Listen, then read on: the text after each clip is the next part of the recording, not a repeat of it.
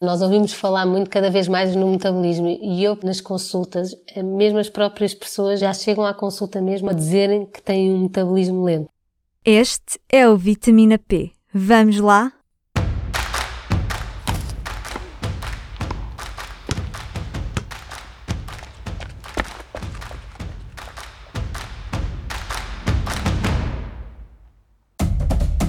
Viva! Eu sou a Carla Pequenini e este é mais um Vitamina P, o podcast Nutrição e Desporto do Público.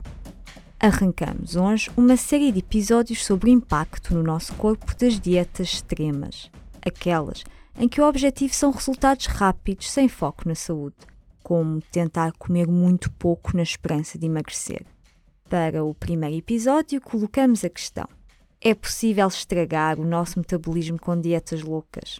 É uma questão que se vê muito nas redes sociais.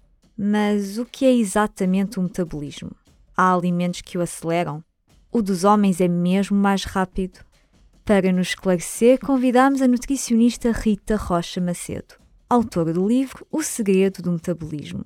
E para arrancar, o que é afinal o metabolismo? Metabolismo deriva da palavra grega metabola, ou seja, que significa mudança. E o que é que é? São todos os processos químicos, basicamente, que ocorrem dentro do nosso organismo continuamente, no fundo para nos mantermos vivos, ou seja, para respirarmos, para os nossos batimentos cardíacos, etc. No fundo é um conjunto de reações químicas que ocorrem no nosso organismo, em parte para transformar e utilizar a energia que obtemos através dos alimentos. Ou seja, o metabolismo de uma pessoa não é igual ao de outra. Há uns que são mais lentos, outros são um pouco mais acelerados. Mas do que é que isto depende? Isto depende muito fortemente, no fundo, da componente genética, não é? E hormonal de cada um. Só que há outros fatores que também pesam nesta equação do metabolismo. Em termos de gasto energético, 70% do nosso gasto energético é, no fundo, a taxa metabólica de repouso, ou metabolismo basal, em que é pós batimentos cardíacos, para a respiração, controle corporal, e depois 10% é a digestão dos alimentos. Isto é mais ou menos uma, uma média, não é? E 20% da atividade física diária. Mas a taxa metabólica é influenciada por eh, vários fatores, por exemplo, pela massa muscular, em que a massa muscular gasta mais calorias do que o tecido adiposo. Tecido adiposo, ou seja, gordura. Gordura, exatamente, exatamente. A idade, por exemplo, com o avançar da idade, há uma diminuição progressiva do metabolismo, que é normal, porque há uma diminuição da atividade das células também, há alterações hormonais próprias da idade e mesmo pela hum, natural redução da massa muscular. Claro que normalmente os homens até têm mais massa muscular do que as mulheres, por isso acabam por ter um metabolismo mais rápido e muitas vezes quando um homem e uma mulher entram num, num plano alimentar, vemos muitas vezes, ou maioritariamente, o homem a perder mais peso, no fundo, do que, do que a mulher a ter um metabolismo mais uh, rápido, não é? Mas eu também achei graça no seu livro que explica que isto também tem muito a ver com o tempo que passamos sentados e com as horas que dormimos. Exatamente, até para completarmos então aqui a parte de porque é que se tem um metabolismo lento ou se podemos dar no fundo a volta a isto, não é? Que é o que toda a gente quer. Aqui o sedentarismo influencia muito, porque isto basicamente é o quê? Metabolismo. Nós, se formos ingerir mais calorias do que aquelas que gastamos, vamos aumentar de peso, não é? Portanto, temos que criar um déficit calórico para haver perda de peso. E o que é que acontece aqui? Se estamos parados, se somos sedentários, não vamos ter um gasto energético muito elevado, não é? Portanto, aqui vamos ter um metabolismo mais lento. O objetivo é ter o metabolismo sempre a trabalhar, não é? Outra coisa que influencia também são os ciclos constantes de engordar e emagrecer, acabam por prejudicar. Uma dieta desequilibrada, a mesma coisa. Uma dieta que seja rica em gordura e açúcar vai nos fazer mal, vai nos uh, tornar, ter um, um metabolismo mais lento a pouca ingestão de água e, como estava a referir também, tanto o stress como o sono. O stress nós não conseguimos tanto gerir, não é? O sono conseguimos gerir um pouco mais, eh, pronto, para além daquelas pessoas também que sofrem de, mais de insónias, porque nós aqui, em termos de stress, acabamos por ter a chamada hormona cortisol, que acaba por eh, ser eh, o que gera esta parte de stress. E em termos de sono, convém a pessoa pelo menos dormir umas 8 horas por noite, porque senão acabamos por colocar em risco o funcionamento ideal do nosso organismo, uh, podendo levar mesmo ao aparecimento de várias doenças, não é? Uhum. Hum, há uma ideia agora que com algumas dietas loucas, quando se consome calorias muito baixas ou então estamos sempre em dietas ioiô, que é possível estragar o metabolismo, que o nosso metabolismo fica muito mais lento. Isto é verdade? Pode-se estragar o metabolismo?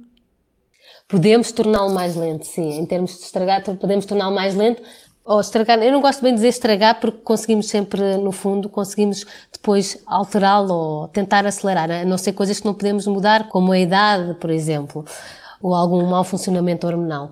Mas sim, estas dietas tipo ioiô, se vamos restringir a alimentação durante um tempo, não é? A pessoa entra numa, numa dieta, numa restrição calórica num determinado período de tempo. Pode perder peso ou, ou não. E depois volta a uma alimentação descuidada e aqui o organismo, o que é que acontece? Ele de estar tantas vezes no perder peso, aumento, o ganho de peso, uma má alimentação versus boa alimentação, acaba por se tornar muito mais lento, no fundo, a gastar calorias a uma velocidade menor. Daí a pessoa depois ficar com o metabolismo mais, mais lento e acabar por, podemos dizer, entre aspas, o estragar o metabolismo. Como é que se arranja então o metabolismo ou como é que se volta a acelerar? Consegue dar algumas ideias e dicas simples? Há, há, algumas dicas, exatamente. No fundo, é ao contrário de todas aquelas chaves que falámos que tornam o metabolismo lento, não é? Primeiro que tudo, a pessoa deve fazer um pequeno almoço equilibrado. Deve fazer algumas refeições, 5 a 6 refeições ao dia, refeições, ou seja, equilibradas e saudáveis, não é? Isto porquê? Porque o nosso metabolismo acaba por funcionar, por exemplo, como um carro. Se estiver sempre no para-arranca, gasta muito mais do que se estiver eh, parado, no fundo. Se estivermos sempre a obrigar o nosso metabolismo a trabalhar, ele vai gastar mais essas calorias e ser mais e acelerar mais, ou seja, ou gastar a uma velocidade mais rápida.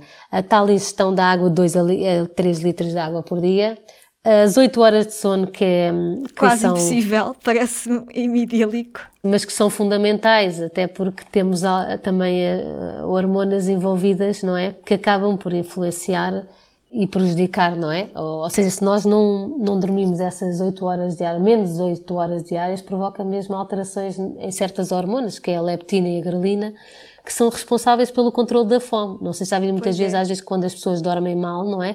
Acabam por ter um dia em termos alimentares mais desregulado, mais, mais difícil, não é? E acabam por ingerir um número elevado de calorias. A grelina é muito conhecida como a, a, hormona da fome, não é? Que quando podemos achar que vamos estar muitas horas sem comer e de repente a, a grelina faz com que fiquemos esfomeados e temos de comer agora e naquele momento. É, é, exatamente. E a leptina é responsável pela redução do apetite. Se, entretanto, okay. não dormimos o suficiente, a leptina, os níveis de leptina baixam e os de grelina aumentam. Para ter um metabolismo a funcionar, normalmente o importante é dormir bem, beber muita água e comer de forma equilibrada. É isto que ajuda a recuperar um metabolismo mais lento depois de ciclos de dietas loucas. Mas será que existe uma solução mais rápida? Há a ideia que, e muitas vezes vê-se na internet, em receitas, a Rita também fala um pouco no livro de que há alguns alimentos, algumas especiarias que aceleram o metabolismo. Isto é mesmo verdade e porquê? Estes alimentos existem, mas eu gostaria de explicar o seguinte, ou, ou de esclarecer. Estes alimentos termogénicos são aqueles que apresentam maior capacidade de produção de calor, para os quais o organismo gasta mais energia para digerir, não é? Por isso vão provocar, no fundo, um aceleramento do metabolismo basal através deste aumento do gasto energético para essa digestão, não é? Ou seja, estes alimentos termogénicos aceleram o metabolismo, forçando o organismo a gastar mais energia para repor uh, os valores normais de temperatura. Tipos destes alimentos termogénicos. A canela, a pimenta, a erva doce, alguns alimentos que se ouve falar muito hoje em dia, mas eu não gosto muito de sugerir certos alimentos como aceleradores, ou como é que podemos dizer, de metabolismo, pois isto leva a que as pessoas prefiram uns alimentos em detrimento de outros, não é? E estes alimentos só por si não fazem milagres. Se a pessoa não tiver cuidado com a alimentação, beber os 2 a 3 litros de água, etc., fazer, praticar exercício físico, também não há milagres. Não é beber um copo cheio de canela que se resolve. Não, exato, não é, não é, não é de todo. Um, a Rita disse que muitas pessoas chegam ao seu consultório com dúvidas sobre o metabolismo. Quais é que são os maiores mitos que a Rita ouve sobre o nosso metabolismo? Um dos mitos é que a partir dos 40 anos já, já justificamos tudo, o aumento de peso, com o metabolismo estar uh, mais lento. Mas uh, estudos recentes, isto eu gostaria de referir também que na altura do livro estive a pesquisar, e estudos recentes apontam que isso acontece mais a partir dos uh, eh, 60 anos.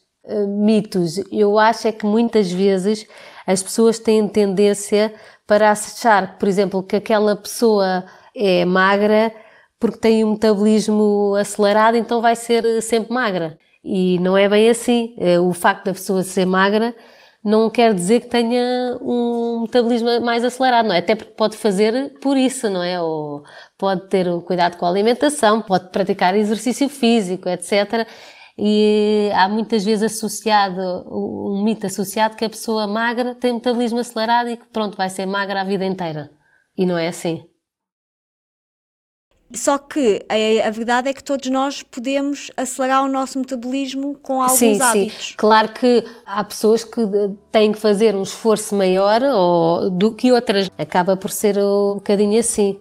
E a Rita tem um livro onde sugere e ensina várias formas de acelerar o metabolismo, com também várias receitas e algumas incluem canela, mas nunca é o foco. E parecem todas muito apetitosas.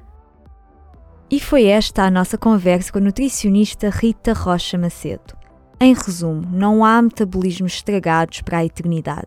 E com mais horas de sono, uma alimentação mais próxima da roda dos alimentos e menos stress, tudo se equilibra.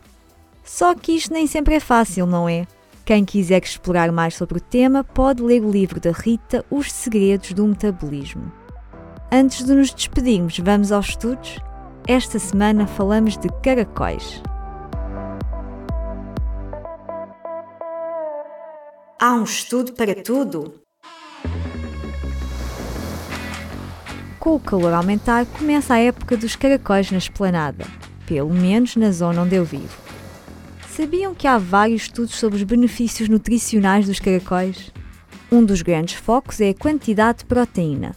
Uma porção de 100 gramas de caracóis tem 13 gramas de proteína. É a mesma quantidade que encontramos, por exemplo, nos ovos mas também há outros nutrientes. Por exemplo, uma investigadora da Universidade de Uyu, na Nigéria, concluiu que a falta de ferro e de proteína nas crianças do país podia ser reduzida através de um aumento na ingestão de caracóis.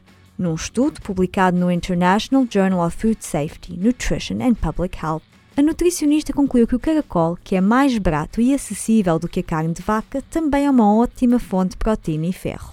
E isto pode ajudar a combater a anemia. E além da proteína e do ferro, os caracóis também contêm gorduras boas, cálcio, magnésio, fósforo, cobre, zinco, vitaminas A, B6, B12 e K e água, que é o principal constituinte do caracol.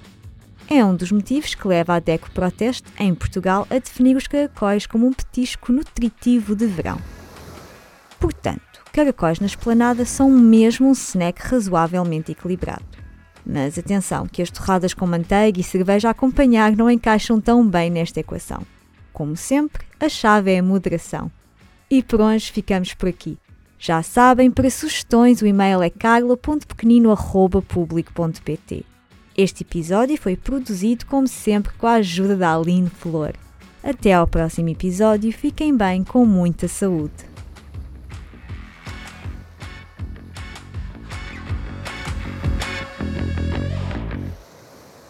o público fica no ouvido.